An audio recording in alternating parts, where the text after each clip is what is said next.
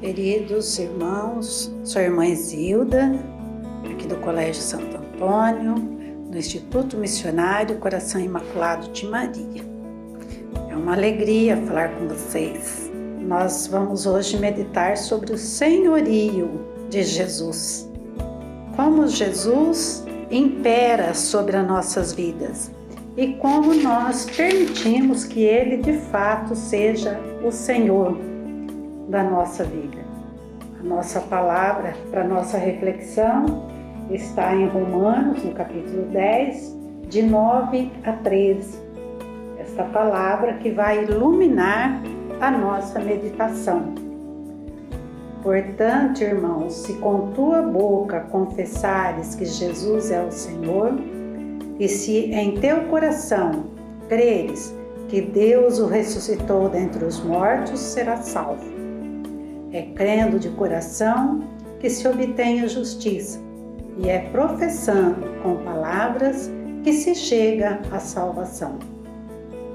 A Escritura diz: todo aquele que nele crer não será confundido, pois não há distinção entre judeu e grego porque todos têm o mesmo Senhor, rico para com todos os que o invocam, porque todo aquele que invocar o nome do Senhor será salvo. Estas belíssimas palavras de São Paulo, dirigida à comunidade de Roma, vêm hoje iluminar a nossa caminhada cristã, a nossa caminhada espiritual.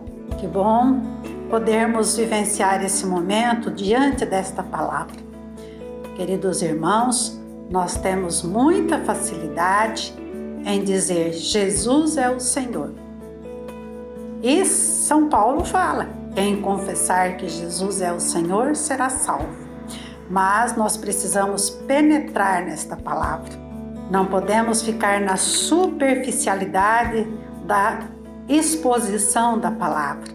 É preciso que a boca professe aquilo que se vive, aquilo que se traz no mais profundo do nosso coração e da nossa alma.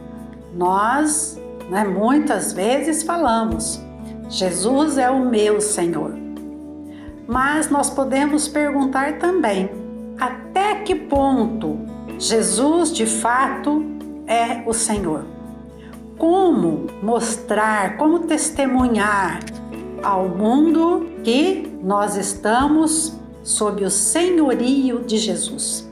É preciso olhar para dentro de nós mesmos, para o nosso coração, adentrar nas nossas entranhas para encontrarmos a resposta adequada. Verificar os nossos comportamentos, as nossas atitudes, como nós nos comportamos diante das situações, diante das realidades da nossa vida. Será que no nosso trabalho, será que no nosso dia a dia, será que aonde nós nos encontramos, diante também das dificuldades, é possível afirmar na prática que Jesus é o Senhor?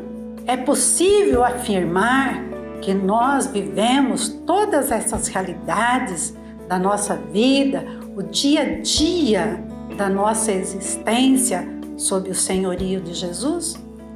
Nós só poderemos afirmar e terá sentido a nossa profissão de fé no Cristo quando Ele exercer o seu senhorio sobre nossas emoções, sobre os nossos pensamentos, sobre os nossos sentimentos, isto é, sobre toda a nossa pessoa, aquilo que somos e aquilo que pensamos. Nesta carta de São Paulo à comunidade de Roma, ele também se dirige a nós hoje para alertar naquele tempo a comunidade de Roma e hoje nós que estamos aqui Todo aquele que confessar que Jesus é o Senhor, que invocar o nome do Senhor Jesus, será salvo.